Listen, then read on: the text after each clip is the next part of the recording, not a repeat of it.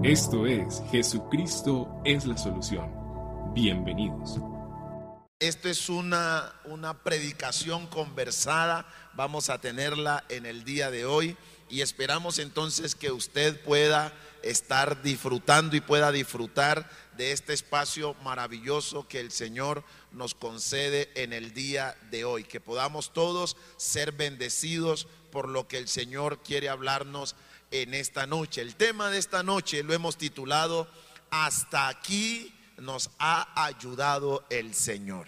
Hasta aquí nos, nos ha ayudado el Señor. Y eso es probable y es posible que podamos decir que hasta aquí el Señor nos ha ayudado en medio de toda esta situación. Sí, definitivamente. Eh, hasta aquí nos ha traído el Señor y aunque ha sido un año eh, poco usual, sabemos que Dios nos ha ayudado en todo este transitar, nos ha acompañado en todo este momento y aunque eh, pasáramos momentos difíciles, yo estoy segura que podíamos eh, experimentar la mano de Dios y la compañía de Dios en cada uno de esos, de esos tiempos. Amén, amén. Y esta palabra de que hasta aquí nos ha ayudado el Señor, está eh, en la escritura, ¿no? Tenemos una base bíblica para decir que hasta aquí nos ha traído el Señor. Yo creo que en medio de toda esta pandemia, esta situación difícil que hemos vivido, eh, estar vivo hoy y con la esperanza, si el Señor así lo permite, de pasar a un nuevo año, es un motivo de decirle, Señor, gracias porque tú me has traído de tu mano.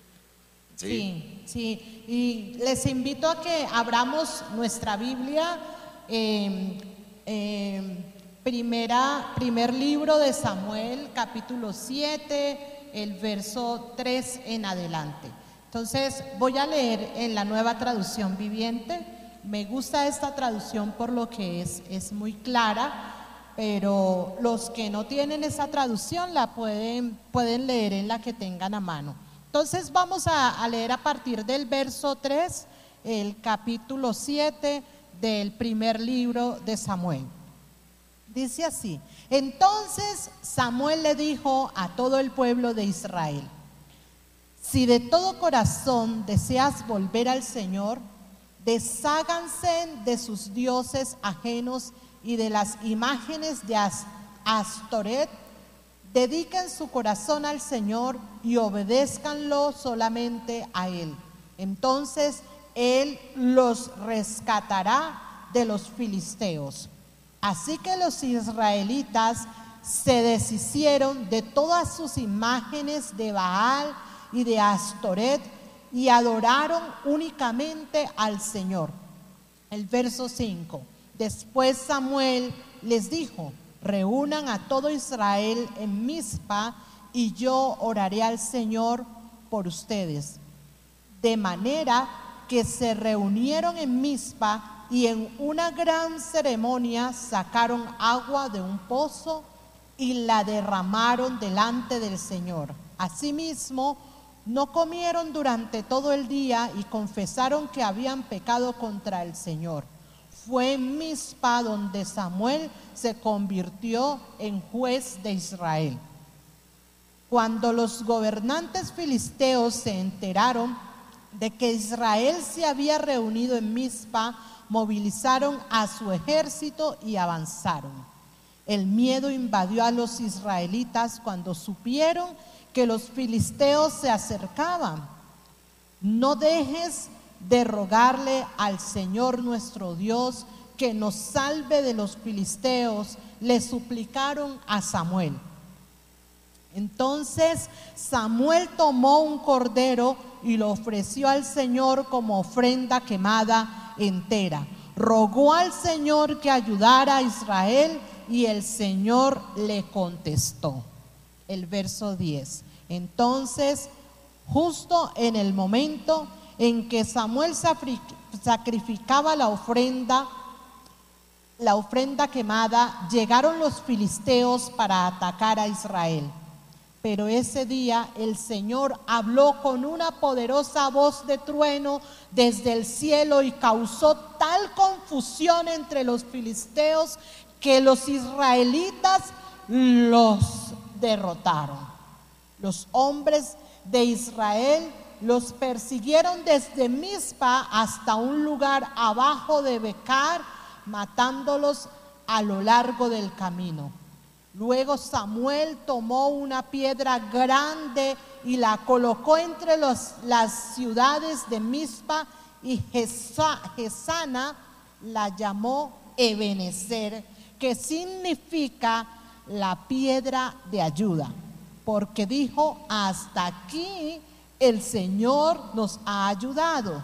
De modo que los filisteos fueron sometidos y no volvieron a invadir a Israel por algún tiempo y durante toda la vida de Samuel, la mano poderosa del Señor se levantó contra los filisteos. Amén. Qué tremendo, hermosísimo ese texto. Amén. Qué tremendo pasaje cuando encontramos a un pueblo como el pueblo de Israel experimentando la poderosa mano de Dios.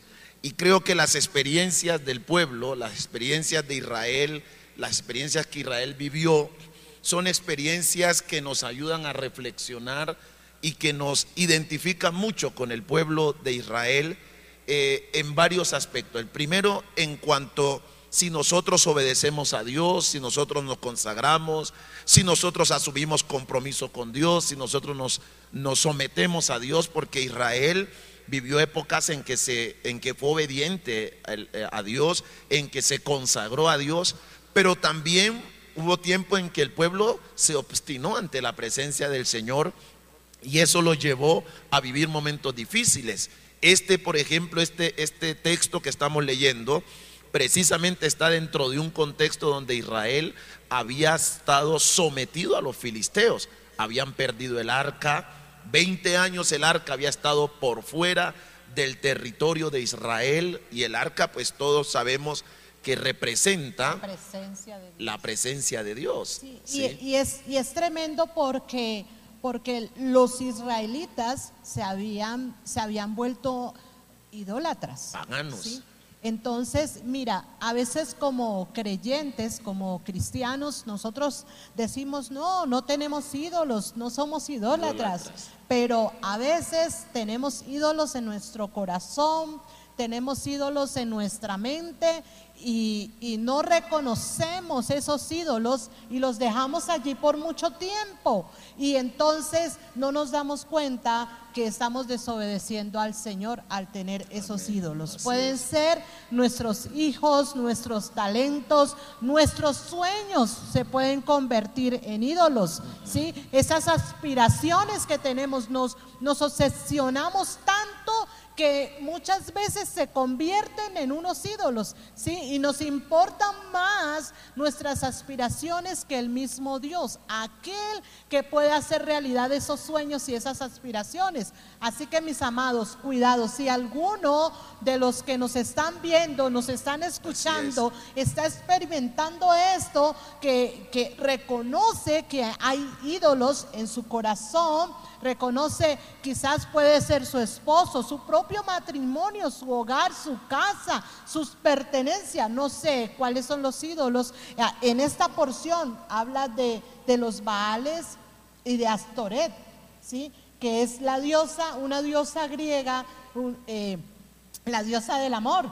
Entonces, pero, pero no sabemos cuántos ídolos aún tenemos en nuestro corazón que debemos quitar, debemos descentronar para que sea el Señor el centro y el primero en nuestras vidas. Amén. Es importante recordar el hecho de que dice la Biblia que los filisteos se habían llevado el arca del Señor. La presencia de Dios. O sea, Israel llegó un momento en que quedó desprotegido sin la presencia del Señor. Y es que caminar, y el domingo hablábamos acerca de acerca de ese tema cuando hablábamos de, Dios con nosotros. Ese fue el tema del domingo, Emanuel, Dios con nosotros, y decíamos y veíamos el peligro que hay en una vida cuando nosotros dejamos que la presencia del Señor no esté en nuestras vidas.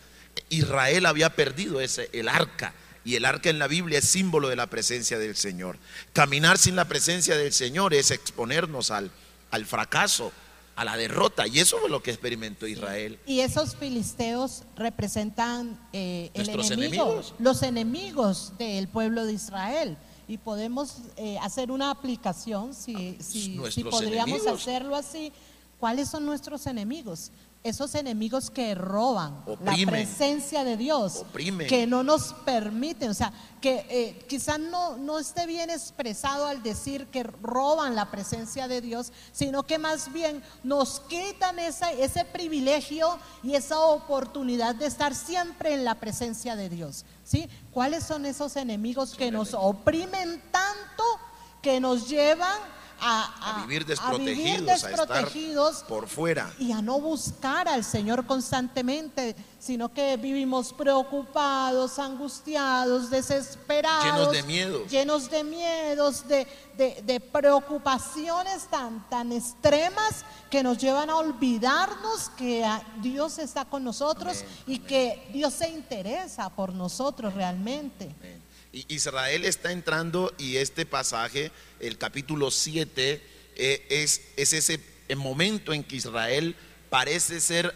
que reconoce que necesita del Señor. Y, y yo creo que aquí viene el trabajo fundamental de Samuel, porque la palabra de Dios habla de que Samuel habla al pueblo. Sí. Samuel lleva al pueblo al arrepentimiento, Exhorta lo invita, sí. lo exhorta al arrepentimiento y yo creo que aquí viene eh, una enseñanza importante de parte nuestra como líderes, cómo debemos llamar al pueblo al arrepentimiento. Cuando veamos gente que se esté saliendo de los planes, de los propósitos de Dios, nuestro llamado es hacerle caer en cuenta. Aunque hay mucha gente que a ratos no lo acepta y dice, no, nadie se mete en mi vida, pero necesitamos entender que tenemos líderes espirituales para que nos animen y para que en un momento determinado te hagan volver al camino correcto y vuelvas a recuperar lo que un día perdiste. Y debemos también reconocer que sin Dios realmente eh, nuestra vida se hace difícil. Sin Dios, yo a veces pregunto, ¿qué será de mi vida sin el Señor? A veces uno pasa momentos tan difíciles y vive decepciones tan tremendas dentro de- del mismo ejercicio ministerial y aún dentro de la vida con el Señor, dentro de la vida cristiana, en ese relacionarnos entre hermanos, uno se decepciona y uno se desmotiva, que uno quisiera como muchas veces tirar la toalla, pero, pero uno reflexiona y dice, ¿qué será de mi vida sin el Señor? Entonces llega uno y, da ese paso y dice, eh, bueno, yo no quiero perder esta oportunidad de, de permitirle al Señor, de dejar que el Señor guíe y gobierne mi vida. Entonces, bueno, yo sigo adelante, pero de la mano del Señor todo será muchísimo mejor. Así que mi amado, amada que nos estás viendo, nos estás escuchando, eh, te exhortamos como pastores a que no te apartes del Señor. O sea, estés pasando por lo que estés pasando, la circunstancia por la que tú estés viviendo. O sea, no importa qué estés pasando, pero si tú vives esta situación de la mano del Señor, va a ser más llevadero. Pero si te alejas de Dios, las cosas se hacen mucho más difíciles. Y es, es importante lo que acaba de expresar la pastora en el sentido de que dice la Biblia, habló Samuel, el versículo 3 dice, habló Samuel a toda la casa de Israel diciendo, si de todo vuestro corazón se vuelven al Señor y quitan los dioses, hablaba de la idolatría hace un instante, y dice, y preparan su corazón al Señor y solo a Él les sirven, entonces el Señor les librará de la mano de los filisteos. Y, ellos, dice la Biblia, que ellos hicieron lo que Samuel les habló, porque el versículo 4 al 6 dice que, que ellos fueron e hicieron exactamente como, Mois- como eh, Samuel les había dicho. Y, y yo tengo un apunte aquí que me llama la atención porque dice que cuando nos disponemos a obedecer a Dios, comenzamos a labrar nuestro camino hacia el éxito y hacia la victoria. ¿Sí? Cuando disponemos nuestro corazón para obedecer al Señor, entonces comenzamos a labrar de algún modo nuestro destino, nuestro camino hacia la victoria que el Señor nos quiere dar. Claro, y victoria que luego se convierte en esa oportunidad para nosotros reconocer la gloria de Dios, Amén. reconocer el poder de Dios Amén. y reconocer que realmente hasta Ha aquí nos ha ayudado Amén. el Señor. Así es. ¿Sí? Así Que, es. que Él es esa, esa piedra viva, esa piedra que nos ha ayudado en medio de las crisis, en medio de, de los momentos difíciles que podamos estar viviendo. Amén. Sí, definitivamente, mis amados. O sea, si nosotros pasamos estos tiempos de la mano del Señor, las cosas serán mucho mejor. Pero si nos alejamos de Dios, se hace todo más complejo, más difícil. Amén. Entonces, bueno, acerquémonos al Señor, volvamos a Él, reconciliémonos, ¿sí? Con el Señor. Dios siempre ha estado allí listo, presto para nosotros, con sus brazos abiertos, pero es tiempo de que volvamos a Él, vol- volvamos a Dios, ¿sí? Y no, y no, no, no estemos Distanciados. distanciados, no, no, no estemos enojados con Dios, no estemos eh, cargados. Algunos expresan eso, dicen, Me no cargué es que con me el cargué Señor". con el Señor. Bueno, Me cargué con Dios. Yo no sé cómo hace alguien para cargarse con es, Dios. es complejo en, ese en- asunto. en alguna, en alguna ocasión, en alguna ocasión estaba con, un, con una persona y, y- y él estaba todo como todo enojado y, él se enojó conmigo, pero yo le llevaba ese día, yo tenía que darle algo a esta persona y de lo que yo le diera a esta persona dependía eh, eh, la resolución de un problema. Y yo llego allí y, él está como enojado, ¿no? Y entonces yo le dije, hermano, eh, si usted se enoja conmigo, eso es como si usted se enojara con sus propios pies. ¿Con qué va a caminar si se enoja con sus pies? Y yo ahora to- siento que la gente se enoja con Dios y enojarse con Dios es como, como enojarnos con nuestro propio corazón, con nuestros propios pies para decir, yo no puedo caminar. Sin el Señor no podemos hacer nada. Por eso yo creo que la invitación de Samuel a que el pueblo vuelva a Dios, si ustedes se vuelven al Señor de todo su corazón, entonces Dios les librará de la mano de los filisteos. Entonces la clave para poder luego decir o tener victoria en nuestra vida, de que podamos decir, hasta aquí me trajo el Señor, es que nos volvamos a Dios con todo nuestro corazón. Y la pregunta es, ¿cuántos de nosotros podemos decir al, al día de hoy, hasta aquí me ha ayudado Dios? Yo, Yo- puedo decir eso. Hasta aquí me ha ayudado el Señor. He vivido este año momentos eh, difíciles, críticos, pero hasta aquí me ha ayudado el Señor. Él ha sido mi roca de socorro. Mm. El Señor ha sido mi ayudador. Él ha sido mi sustento, mi sostén. Él ha sido esa piedra angular, como Así es, dice la, la las- palabra. la palabra. Sí, Él es, Él es, Él es mi firmeza, esa, esa roca que me ha sostenido cuando yo he flaqueado. Así es. Y yo creo que esto, esta pregunta de que para cuántos ha sido el Señor esa roca de socorro, porque esa palabra de benecer significa eso, ¿no? Esa palabra de benecer en hebreo es roca de ayuda o piedra de socorro. Eso, eh, eh, eh, eso significa la palabra de benecer, para decir hasta aquí nos ha ayudado el Señor. Y es que es reflexionar en cuánto Dios nos ha guardado, por ejemplo. ¿Cuánto Dios nos ha guardado en una situación tan difícil como la que hemos vivido este año? ¿En cuánto Dios nos ha cuidado? ¿Cuánto Dios nos ha cuidado? Usted ha tenido que salir a trabajar, usted ha tenido que salir a sus obligaciones, a atender sus asuntos, pero Dios le ha cuidado. Es probable que usted haya tenido síntomas de este coronavirus, pero no ha sido más que un pequeño síntoma, una gripa, un resfrío, una fiebre, no sé, y no ha pasado. O le ha dado. O y- quizás le y ha nunca dado. sintió nada. Eso, y le ha dado y quizás ni siquiera sintió nada, y a usted le dio eso y nunca lo sintió. Ese es el cuidado de Dios. Eso no es que usted sea inmune, eso no es que tiene una super protección en su cuerpo, es que usted eh, se alimenta súper bien o hace el super ejercicio que le va a tener protegido. Yo creo que ha sido el Señor cuidándonos día a día, Dios protegiéndonos día a día. y sustentando. Amén, Yo sé de muchos que, que empezaron la cuarentena sin un empleo, sin un trabajo.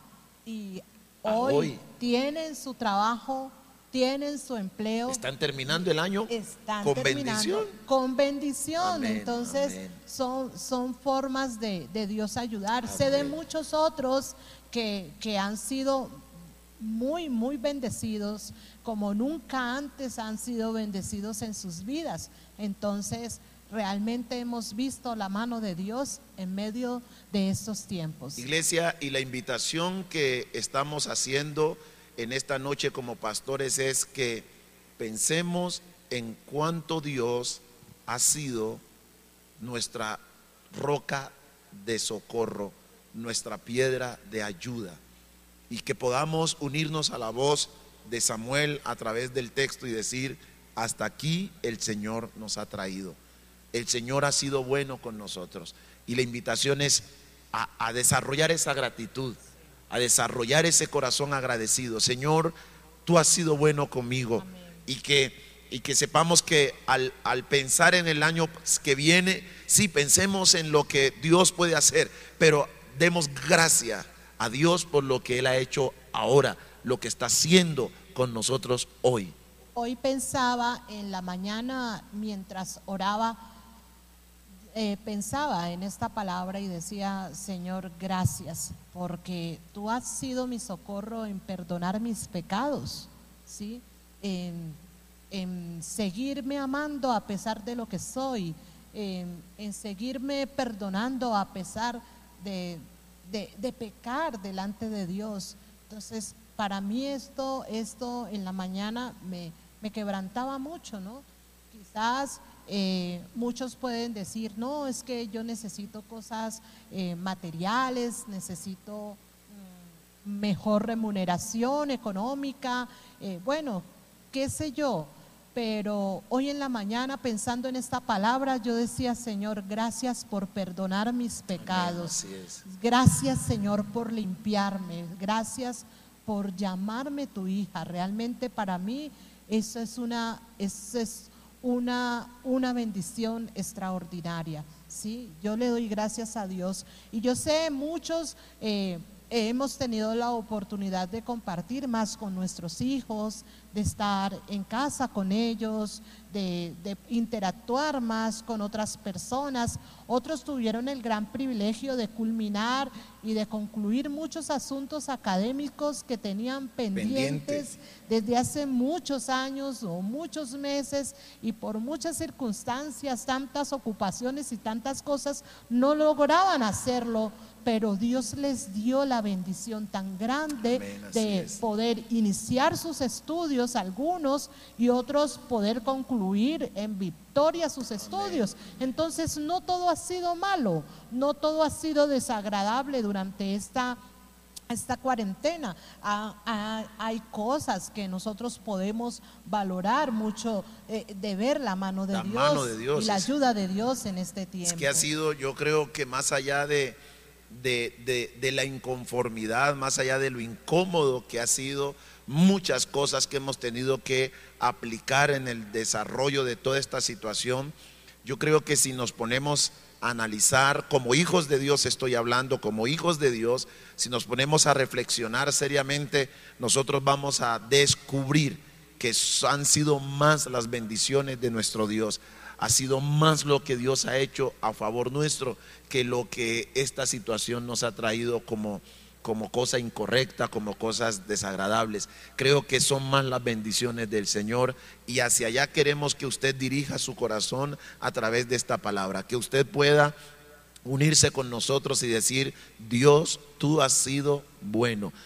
Y mantener ese espíritu de gratitud delante del Señor. Sí, mire, muchos, muchos cuando empezó la cuarentena se llenaron de temor, De tuvieron crisis de pánico, muchas cosas. Mira, y usted que me está escuchando quizás ah, sufrió una crisis de pánico al empezar la cuarentena, Sí. pero examínese cómo se siente en este momento. Quizás usted se siente más confiado, más confiada, más seguro, más segura. ¿Por qué? Porque vio el favor de Dios Entonces hay muchos motivos para dar gracias a Dios por todo lo, lo vivido, de, de cómo Dios nos ha cuidado y nos ha guardado. Debemos tener un corazón agradecido. ¿sí? No todo ha sido tan malo. ¿sí? Hay cosas buenas que podemos rescatar de, de este tiempo. Amén. Ahora, nosotros tenemos aquí cinco principios para mantener nuestra gratitud delante del Señor. Tenemos cinco cosas que queremos dejar en sus corazones con relación a eh, la gratitud, cómo nosotros podemos mantenernos en ese hasta aquí nos ha ayudado el Señor. Y lo primero es recordar que no estamos solos en medio de las crisis. ¿Usted se ha Amén. sentido sola en medio de crisis? Al comienzo uno siente esa crisis como si fuera un gigante. Estoy solo. Sí, y realmente uno siente como si esa situación le estuviera respirando aquí al hombro. Sí, sí. Pero cuando recordamos cada promesa, cada palabra y, y en el Dios en el que nosotros hemos creído y hemos confiado, uno se llena de tanta fortaleza, uno recobra tanto ánimo y, y uno se levanta y, y empieza a hacer las cosas con, un- con una nueva motivación, con, con una nueva actitud, con, con- con un nuevo respirar, empieza uno a hacer todo. ¿Por qué? Porque recordamos que, Que no, no estamos, estamos solos, solos. el. Señor está con nosotros. Amén. Y yo creo que esa es una de las palabras que más se repite en la Biblia. No temas porque yo estoy contigo, ¿no? No temas porque yo estoy contigo. Y yo creo que una de las cosas que te lleva a vivir en esa dimensión de la gratitud es saber que en este mundo no estamos solos. Dios no nos vino a tirar a este mundo y a dejarnos a merced de las circunstancias, a merced de los momentos difíciles. El, el Señor no vino a, a- a ponernos en este mundo, a dejarnos a merced de las tinieblas y que Satanás haga con nosotros lo que quiera. No, el Señor dice, yo no les dejaré ni les desampararé. Estaré con ustedes todos los días hasta el fin de sus días. O sea, es clave que para mantener un corazón agradecido sepamos que no estamos solos. Y mire, mire en el verso 8 del primer libro de Samuel, capítulo 7, verso 8, dice, el pueblo le dice a Samuel, no dejes de rogarle al Señor nuestro Dios que nos salve de los filisteos. Le suplicaron a Samuel. El verso 9 dice, entonces Samuel tomó un cordero y lo ofreció al Señor como ofrenda quemada en- entera, entera, rogó al Señor que ayudara a Israel y el Señor le contestó. Amén, así ¿sí? es. Dios siempre levanta hombres y mujeres que claman a Dios por nosotros. Amén. ¿sí? A muchos de ustedes no conozco, pero he levantado un clamor por tu vida. He levantado es. una oración por usted. Eh, no conozco a muchos otros eh, de manera personal, pero he orado por ti. Eh, cuando, cuando estamos conectados en los servicios que, que empiezan a comentar, empiezan a, hablar, a decir amén y a decir algunos oren por mi tío, por mi tía, por mi primo, por mi prima, oren por mí, oren Amén. por este matrimonio, oren por X o Y situación. Eh, Yo voy tomando eh, presente cada uno y allí empiezo a orar. Empiezo a orar, Señor, mira a María Pérez, obra allí en la vida de esta mujer, esta petición que ella está haciendo, Señor, la presentamos delante de ti para que tú obres. Mira, en este tiempo de cuarentena se levantaron muchísimos intercesores. En muchos lugares. muchos lugares. Y muchos de ustedes que ni siquiera sabían que tenían un llamado a la intercesión, Dios los levantó Para desde sus casas para interceder Así por es. otros, por Así sus es. amigos, por su familia, por la misma iglesia, por los pastores. es. Sí, nosotros es- hemos experimentado la oración poderosa de de la iglesia. Amén, hemos así sentido el poder de Dios en nuestras vidas. Entonces, mis amados, realmente nosotros debemos recordar que no estamos solos en medio de la crisis, Dios está con nosotros, Amén. Él está levantando personas que clamen por nosotros y bueno, hay que seguir adelante. Firmes, mis amados, no desfallezcas, recobra ánimo y continúa en, es. en este tiempo porque Dios nos ha ayudado y el Señor nos va a seguir ayudando, Ayudando. en todo este tiempo. Amén. Es importante cuando se lee el texto allí, versículo 8 y 9, que el pueblo pide oración y el pueblo reconoce dos cosas que yo quiero resaltar aquí. La primera es que ellos reconocen que salir de, de la opresión de los filisteos tiene que ser una intervención divina. Y lo segundo que ellos reconocen es el liderazgo de Samuel. Y esto me parece que es clave y fundamental en el proceso de nosotros ver victorias del Señor en nuestras vidas. El reconocer que hay situaciones donde usted tiene que ser consciente que a no ser que Dios intervenga, eso va a resolverse. Y segundo, que usted aprenda a reconocer el liderazgo de las personas que Dios ha puesto como líderes espirituales en tu vida. Eso es importante y por eso yo en esta mañana recordaba y decía que no nos debe cansar a los pastores, a los líderes, cuando alguien nos pide oración. No nos debe fatigar, no nos debe molestar, porque cuando alguien nos pide a nosotros que oremos por ellos, eso no es que ellos vean a Dios en nosotros o algo por el estilo, es que es una manera de reconocer la autoridad espiritual. Hermano, pastor, pastora, líder, eh, eh, ore por mí. ¿Eso qué significa? Lo que te están diciendo de alguna manera es, yo reconozco su autoridad, yo reconozco su liderazgo. Y eso es lo que hace Samuel. Samuel no les dice, no, ustedes, ¿por qué vienen a mí? ¿Por qué no claman ustedes directamente a Dios? Samuel ora. Ora. Y Dios responde la oración de Samuel. Y no solo ora, Samuel hace sacrificio. Él pone el sacrificio. allí. Presenta sacrificio por el pueblo delante de A veces Dios. nos va a tocar ayunar por alguien. Sí, A rato nos va a nos tocar toca hacerlo. eh, ofrendar por alguien, Señor, eh, yo doy esta ofrenda a fin de que tú bendigas a esta persona. Son sacrificios que uno hace. A veces nos va a tocar madrugar más por otros, Quedar, eh, vigilar. Quedarnos en oración vigilia Por, Por, por por un papá, una mamá, un hermano, un primo, un familiar. estamos poniendo un sacrificio en favor de esa persona. Y lo más hermoso es que Dios, Dios va a responder. Dios responde. Amén. Dice aquí Dios va a responder. verso 9 al final Sí. dice, y el Señor le contestó. Amén. Wow, Porque Dios no desprecia una oración. wow. La oración eficaz del justo tiene poder.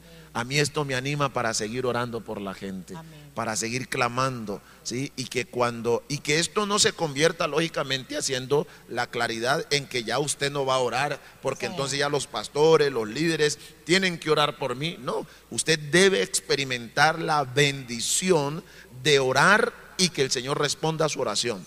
Pero también reconocemos que hay momentos donde necesitamos el apoyo en oración de nuestros líderes, de nuestros pastores, y ahí vamos a estar para apoyarte y para unirnos contigo en ese clamor y como dice la palabra, dos o tres poniéndonos de acuerdo para pedir al Señor y ver la mano de Dios moverse. Lo segundo, ¿qué tenemos allí más Bueno, con respecto a la victoria que Dios nos quiere dar? arrepentirnos y, y- y queremos ser como muy enfáticos en esto y en cuanto a, a qué, al arrepentirnos de qué, arrepentirnos de hacer las cosas a nuestra manera y no a la manera de Dios. Así es. muy común hoy eh, ver que como cristianos nos encanta hacer todo a nuestra, nuestra manera. manera.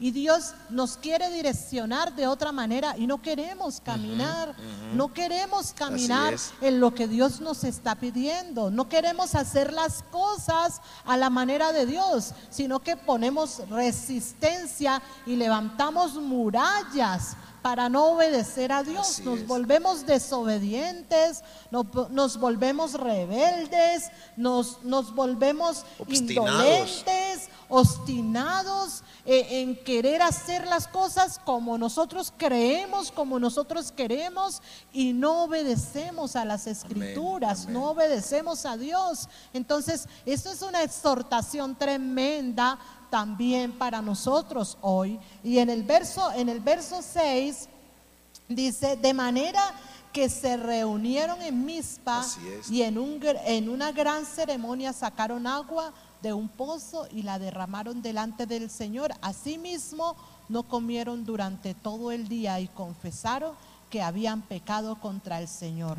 Fue en Mizpa donde Samuel se convirtió en juez Y- de Israel. Y ese derramar agua, eh, eh, eh, corazón. esa era una forma simbólica Sinceros. de decir estamos derramando nuestro corazón delante de Dios. Recordemos que inicié diciendo que este, este texto, este capítulo 7 de Samuel, está en el contexto donde Israel había perdido la presencia de Dios. El arca de. Dios no estaba con ellos, ¿cierto? Ahora ellos querían recuperar otra vez esa presencia de Dios, porque el pueblo había hecho lo que bien le parecía, así dice la Biblia, porque el pueblo había hecho lo que bien le parecía. Ahora la invitación de Samuel es arrepiéntanse.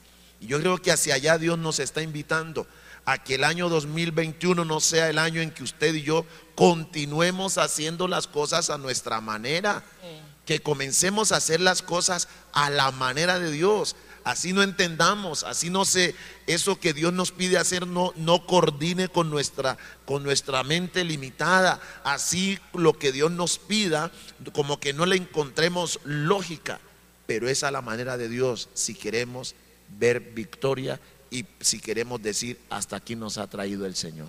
Sí, definitivamente debemos dejar la terquedad. Arrepentirnos. Y debemos, sí, dejar la terquedad, terquedad.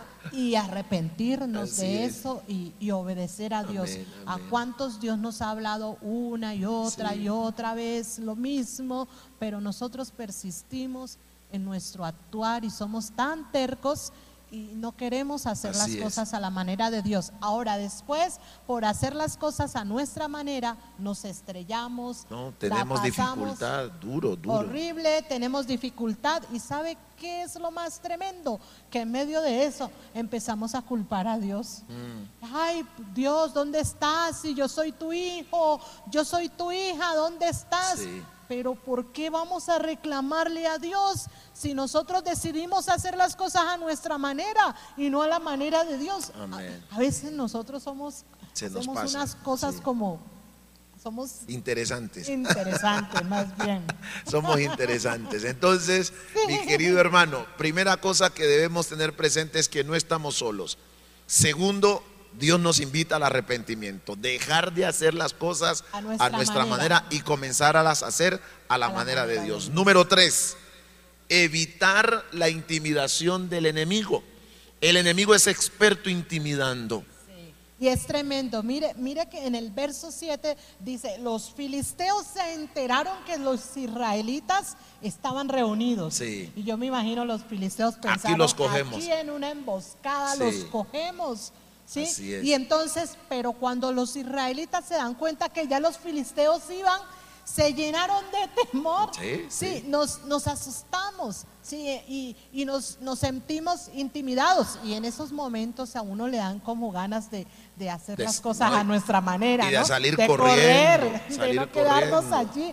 Y mire, corriendo. mire cómo dice el verso, el verso 7, dice así, cuando los gobernantes filisteos se enteraron de que Israel se había reunido en Mizpa, movilizaron a su ejército y avanzaron. El miedo invadió a los israelitas Wow. cuando supieron que los filisteos se acercaban. No dejes, y, allí- y es allí cuando ellos le, le ruegan a, A Samuel, Samuel. oiga por Dios Samuel, no deje de rogar a Dios por, Por nosotros, Amén. auxilio. Amén. ¿sí? Entonces, mira, pero, pero ¿por qué el pueblo estaba reunido? Porque era la estrategia de Dios. Así es. Era como Dios quería salvar a su pueblo, le dio las indicaciones al profeta y entonces eh, el profeta guía al pueblo en todo lo que deben Así hacer. Entonces empiezan a hacer las cosas a la manera de Dios. Yo me imagino los filisteos, o sea, yo estando allí, eh, perdón, me imagino a los israelitas, yo estando allí, sabiendo que vienen los filisteos, huya por su vida. Yo era una de las que podía pensar, de aquí salgo pero es corriendo. Aquí no me quedo a que, a que, me, a que el enemigo me atrape. O sea, ese es nuestro instinto, El instinto de, de- de- supervivencia, de protección. de protección. Soy muy sincera en esto. En ese caso yo, yo era las que podía haber salido corriendo y me iba hablando en lengua así. bueno, bueno, Pero sigamos es, no, no, con es, seriedad. es importante evitar y, y queremos hablarte. Queremos hablarte a ti que nos escuchas, mi querido hermano, y nos estás viendo en esta noche. No sabemos qué es lo que el enemigo ha traído para intimidarte. Eh, una noticia, de pronto estás intimidado porque llegó el fin de año y se canceló el contrato y está la incertidumbre de si para el año próximo me contratan o no. Eh, ¿Qué noticia recibiste? Un diagnóstico médico, ¿cierto? Tantas cosas que las circunstancias y el enemigo mismo trae para intimidarnos. Dios en esta noche quiere que usted no se deje intimidar. Recuerde que usted no está solo, que usted no está sola. Dios está con usted. Dios está contigo. Y Dios quiere que tú sepas esta noche que Él te va a dar la victoria. Amén. No te dejes intimidar. La palabra de Dios dice que cuando Samuel, cuando Saúl estaba precisamente con su ejército enfren- enfrentando a los mismos filisteos, a Goliat. Goliat era un filisteo. Y David, cuando lo enfrentó, el filisteo incircunciso este, como dice la palabra del Señor, buscó intimidar a David como había intimidado por muchos días al ejército de Israel. Pero David no se dejó intimidar.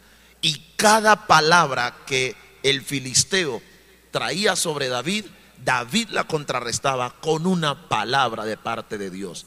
Tú vienes a mí Amén. con espada, Lanza y lanza jabalina. y jabalina, pero, pero, yo voy contra ti. en el nombre Amén. de Jehová de los Amén. ejércitos, en el nombre del Señor. David no se dejó Sí, intimidar. sí, y mira, mira que podemos eh, mirar algo aquí bien, bien tremendo, ¿sí? Es el poder que hay en el nombre De Jesucristo, del de Señor, nuestro de Dios. Jehová de los Amén, ejércitos. así es. El, el poder que hay en el nombre del Señor. Amén, Mire, amén. cuando los israelitas estaban reunidos, ellos sintieron temor. Amén. Pero ¿por qué sintieron temor? Porque no estaban preparados, no sabían cómo, ¿Cómo afrontar? No esta situación. ¿Y no por tenían. qué? Porque la presencia de Dios no estaba, estaba. allí. Así Se es. sentían desprotegidos, se sentían solos completamente, a merced del enemigo. ¿sí? Por eso acudieron al profeta, porque reconocieron que Dios estaba con Samuel. Amén, Por eso buscaron a Samuel como esa representación de ese canal Amén. para llegar, para llegar a esa presencia de Así Dios es. con la que no contaban allí. Así Entonces, en medio de esas crisis, de esa situación por la que estamos pasando, por el, el momento que tú, que tú estés viviendo, que te sientas intimidado, recuerda que la mejor manera de ser libres de ese miedo, de ese temor, es buscar al Señor, Amén. amén. acudir al Señor, buscar la presencia de Dios, Ebenecer, ebenecer piedra de socorro. piedra, ve Roca de ayuda. socorro, a esa ayuda. ¿No? ¿sí? Sientes miedo porque ves tu matrimonio como un gigante, la situación con tu esposo, tú dices, Dios mío, yo humanamente no puedo hacer nada aquí. Ve a la presencia de Dios, que el Señor No, no nos dejemos te intimidar. puede ayudar. No nos dejemos intimidar por el enemigo. Hay noticias fuertes en De este salud. tiempo. Sí. Diagnósticos eh, eh, muy preocupantes. Ve En la economía. a la presencia de Dios. La economía va a estar difícil. Mire usted qué va a hacer. Usted qué. O sea, son noticias y puede ser real. sí, Puede ser real. que son los, lo- lo- Lo los que- análisis. los análisis que se hacen y no podemos irnos en contra de eso, pero no te Solo dejes Señor intimidar. La Ve palabra del Señor dice que de Él es el oro y de Él es la plata, Él es el Dios de los ejércitos, Él es el Dios soberano. El Salmo 121 dice, alzaré mis ojos a los montes. ¿De dónde vendrá mi socorro? Mi socorro viene del Señor que hizo los cielos y la tierra. No te dejes intimidar. A- a- aférrate a cada palabra, a cada promesa que el Señor te ha dado. Ve a la escritura, ve y ora, arrodíllate. Señor, tú eres mi ayudador, tú eres mi fortaleza. Amén. Y si lo haces así, el Señor te va a escuchar y el Señor te va a dar victoria. Si hace mucho tiempo no oras, esta es la oportunidad para que vayas A la presencia a la del presencia de Dios. Arrodíllate y busca al Señor esta noche antes de dormir. Amén. Busca, busca, busca al Señor. Otro principio clave que tenemos aquí para ir ya cerrando nuestro tiempo es despojarnos de aquello que nos distancia de Dios. Y eso Israel lo hizo. Quitar los ídolos. Amén. Y al, a- al inicio lo hablábamos. Amén. ¿Cuáles son los ídolos? Y el. Señor ponía en mi corazón decir a comienzo eh, de, de esta predicación que muchas veces nuestros sueños, nuestros anhelos se pueden convertir en ídolos Eh, el ministerio. que nos hacen olvidar de Dios. No pensamos ni soñamos en otra cosa, sino en, en esos ideales que tenemos y nos olvidamos de Dios. o vienen a Bueno, reemplazar sí. el lugar de Dios. Claro, claro, por eso nos olvidamos de Dios porque esas cosas reemplazan el lugar de Dios, entonces se convierten en esos ídolos. Y mi pregunta es, ¿cómo pretende usted alcanzar esos ideales sin Dios? Si, si Dios no es el centro de ello. ¿Sí? ¿Cómo pretende? O sea, la verdad no, no, no sé cómo podemos alcanzar ideales sin, Yo, sin yo- el Señor. yo tengo aquí una frase, Sí, quitar los baales. sí, quitar Israel hizo eso. Israel quitó, quitó a los baales. ¿De qué tienes que despojarte, mi hermano? ¿De qué tenemos que despojarnos El nosotros? ministerio, como tú decías, se convierte el ministerio en, En un, un ídolo. ídolo. Hay que desentronar esos Sí, ídolos. hay que desentronar, hay que dones, despojarnos, despojarnos, todo, rendirlo al Señor, como dice el libro de Apocalipsis, poner nuestras coronas a los pies del Señor, rendidos totalmente al Señor, despojarnos, despojarnos, Completo. porque la carrera que tenemos que correr necesita que usted y yo estemos livianos, livianos de corazón, livianos de mente, livianos de tanto atuendo. Imagínense, por eso eh, lo- lo- los deportistas, los que hacen carrera, buscan las truzas, las Ropas. ligeras. Sí, Ropa imagínese usted, imagínese yo irme a correr así, correr una carrera con todo esto. Yo no podría, esto molesta, esto impide. Entonces el Señor quiere que nos despojemos. Hebreos capítulo 12, ¿no? Hebreos capítulo 12 nos va a decir que nos despojemos de todo peso y del pecado que nos asedia y que corramos con paciencia La carrera. la carrera que tenemos por delante. Israel se despojó. Ellos hicieron caso al mandato de. Samuel. ¿sí? Quiten de todo corazón, busquen a Dios, quiten el pecado, vuélvanse a Dios, arrepiéntanse. Eso fue lo que les dijo Samuel y ellos lo hicieron así. ¿Sí? Sí. Entonces, mis amados, necesitamos, los baales. amén, despojarnos despojar. completamente. Identifique esos baales y despójese de Amén, ellos. así es, así es. En quinto lugar, ya para cerrar, lo tercer, lo quinto que el Señor nos va a pedir aquí en esta noche, nos va a dar como principio clave es Un poderoso Exacto. desafío. para la recordar las promesas de Dios como ese Ebenezer. Recordar las promesas de Dios como ese Ebenezer. Y aquí necesitamos volver a hacer memoria de todas esas promesas. Si usted me hablaba de un desafío y era una motivación que queríamos hacer a la iglesia esta noche, y es recobrar esas promesas que un día el Señor ha dado. Recordar esas promesas, recordar, traerlas a memoria. Es más, si las tienes escritas, vuelve y léelas. Si las tienes anotadas, vuelve y sácalas. Yo en estos días he estado meditando en una de tantas promesas que el Señor me ha dado. Génesis 12. Y haré de ti una nación grande y te bendeciré y serás bendición. Engrandeceré tu nombre y serás bendición. ¿Sí? Esa promesa la he estado recordando. Haré de ti una nación grande. Yo he estado pensando, yo he estado meditando, yo he estado reflexionando en esa promesa. Hay otras. Salmo 138, 8, que es una de, de esas promesas que el Señor me ha dado. Él cumplirá su propósito en mí. cuáles son las promesas que el Señor le ha dado a usted. Sí, y mira, y esas promesas que se empezaron a cumplir y que en un momento dado usted tuvo algún tropiezo donde usted vio truncado ese sueño, usted vio truncado ese propósito, usted vio truncada esa promesa y usted desistió. Retómelo. Amén. Retómelo, vuelva a ello. Amén. Sí, vuelva a ese sueño que Dios tiene contigo. No lo deseches. Continúe. O sea, lo que Dios ha soñado con nosotros, lo que Dios ha decidido para nosotros, lo que Dios ha determinado para nosotros, Así o sea, no tiene ni no tiene caducidad. Así es, no tiene No fecha de vencimiento. límite de, de- de tiempo. Es decir, si eso, si, si usted dejó eso allí en stand-by, eh, eh, esperando, eh, no vuelva y retome. Así que es. con el Señor las cosas son diferentes. Con el Señor siempre tenemos oportunidades para continuar. Así que retome esa, esa promesa que Dios te dio, eh, esa palabra que Dios te dio, y bueno, y apropiese de ella y redireccione su vida. Quizás eh, Dios te está haciendo un llamado de atención, Amén. te está diciendo, quiero que tú direcciones tu vida de esta otra manera. Así que no deseches eh, lo que Dios ha hablado, cada promesa, cada palabra, cada palabra profética que Dios te ha dado, recuérdalas. O sea, re- no, no deseches esto.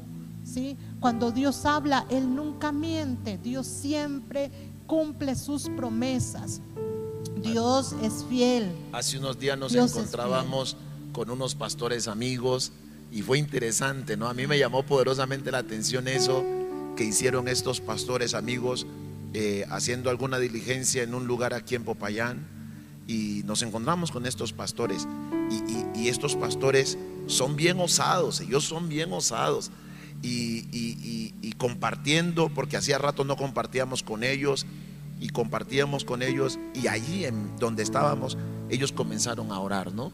Ellos comenzaron a orar por nosotros y Una y, presencia de y- Dios. y empezó una presencia de Dios muy linda. En un lugar Y- y- público, sí, ¿no? Y me llamó la atención porque yo estaba ahí recibiendo lo que ellos, lo que ellos eh, estaban, Dios estaba hablando a través de ellos, pero me llamó la atención lo que hizo la pastora. La pastora sacó su celular, ella sacó su celular y ella comenzó a grabar lo que Dios estaba hablando a través de los pastores.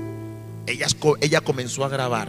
Y a mí eso me llamó la atención porque tiene que ver con eso, con hacer memoria, con recordar. El poderlo tener ahí grabado es poder sacar momentos y decir, voy a volver a escuchar eso que Dios habló. Si usted cree en la palabra que Dios lógicamente está dando. Y a veces nos olvidamos de eso y queremos desafiarles en esta preciosa noche para que usted levante otra vez esas promesas. Yo sé que hay gente, Saque esas noticas. eso, donde las tiene, tiene guardada quizás esos y, y hay, cuadernos. y hay pastores y líderes que de pronto dicen, no creen en esto. Pero yo ahorita que estaba pensando en lo que dice la escritura en el Salmo 119 de 105, lámpara es a mis pies tu palabra. Yo creo que en medio de una- un mundo oscuro, yo no tengo otra luz más que la palabra de Dios. De manera que cuando nosotros tomamos una palabra como la que tenemos para el 31 de diciembre, la palabra que tenemos para el 31 de diciembre como la palabra rema para el año 2021, eh, son palabras que necesitamos como la de este año, el año de la, La recompensa. recompensa. Los que sembraron con lágrimas, con regocijo, cosecharán. Es probable, como decía la pastora, que este año usted no haya visto tanta recompensa en su vida, pero eso, materialmente hablando, pero no deseche eso, no lo deseche. Dígale, Señor, yo sigo creyendo porque tus promesas no tienen fecha de caducidad. Y si tengo que acumular una y otra y otra y otra, yo lo voy a hacer. Amén. Pero Señor, viene el día en que tú lo harás.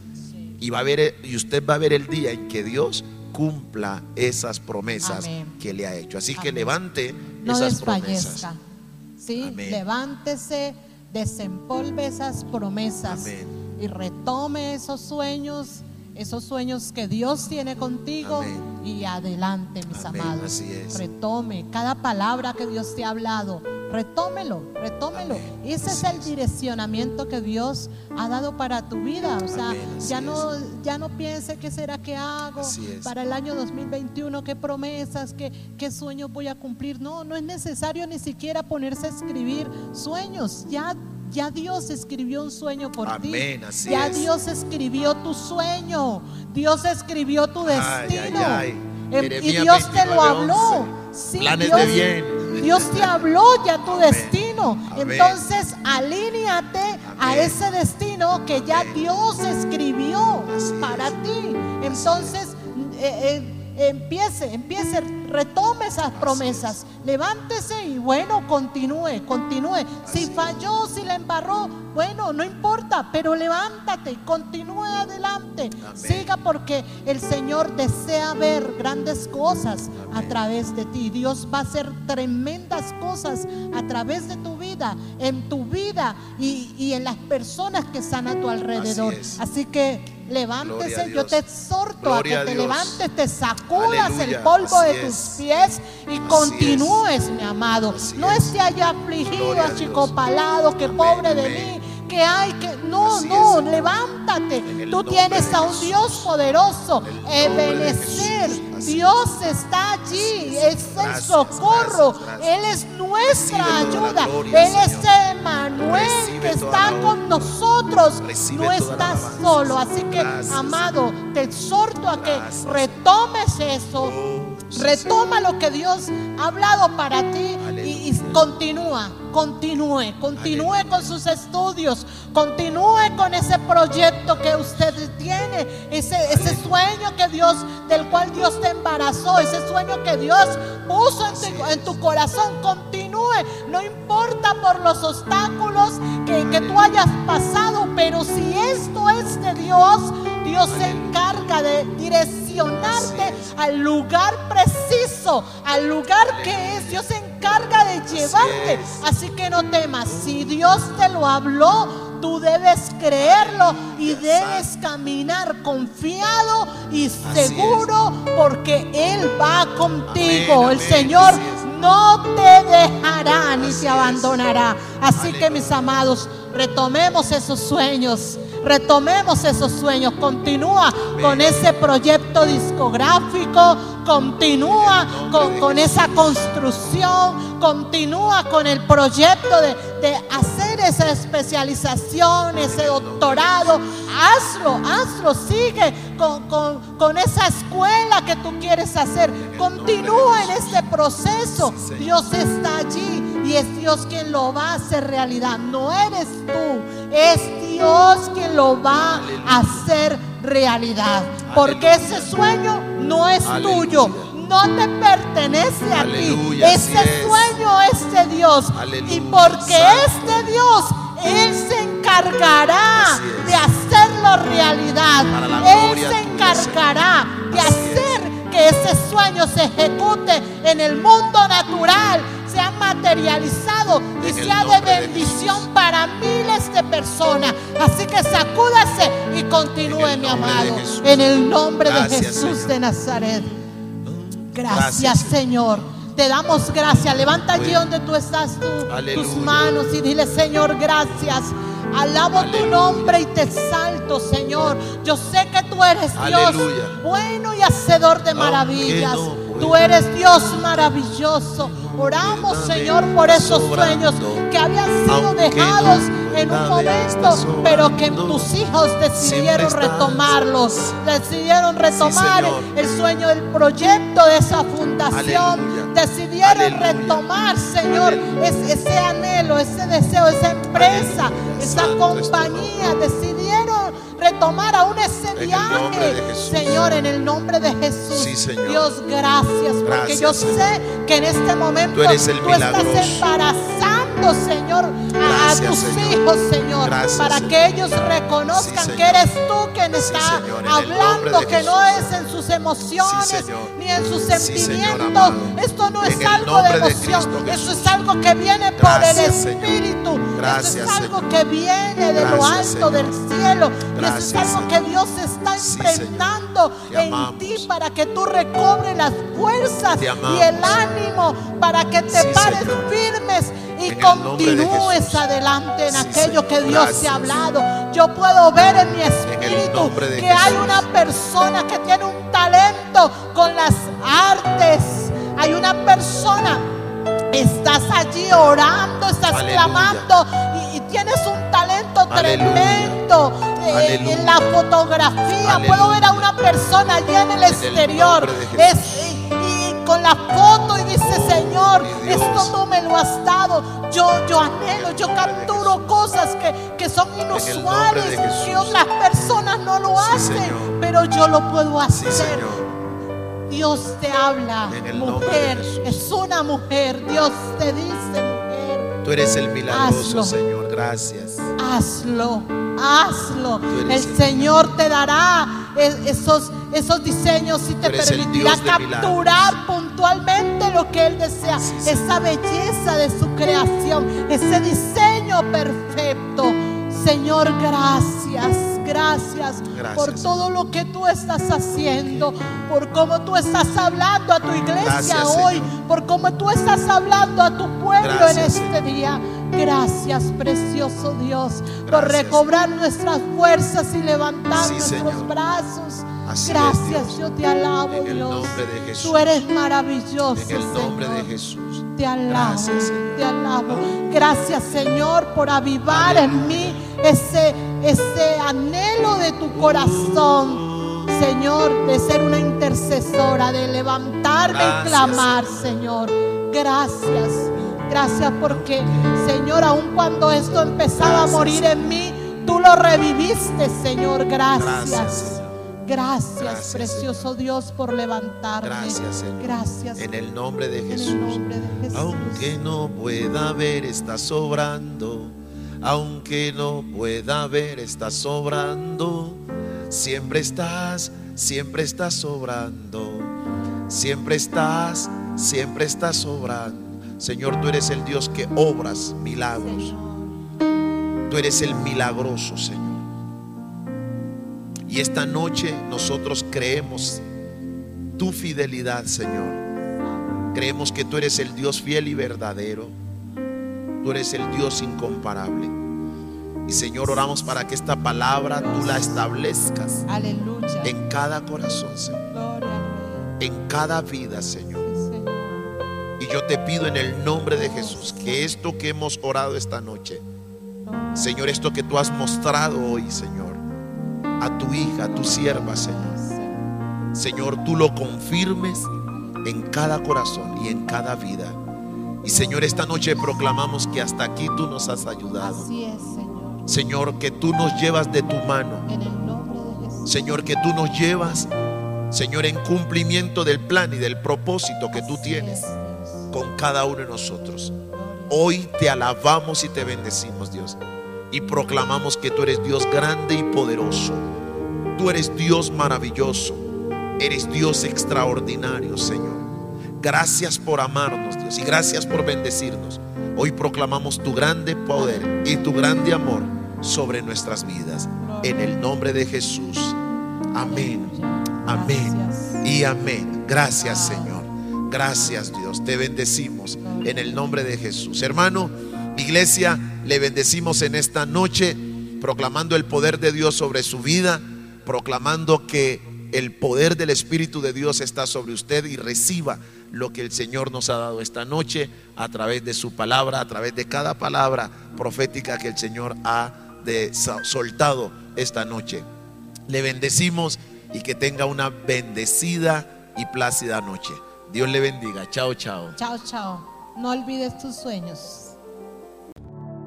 Gracias por escucharnos. Comparte este audio y recuerda que Jesucristo es la solución. Más que un nombre, una verdad.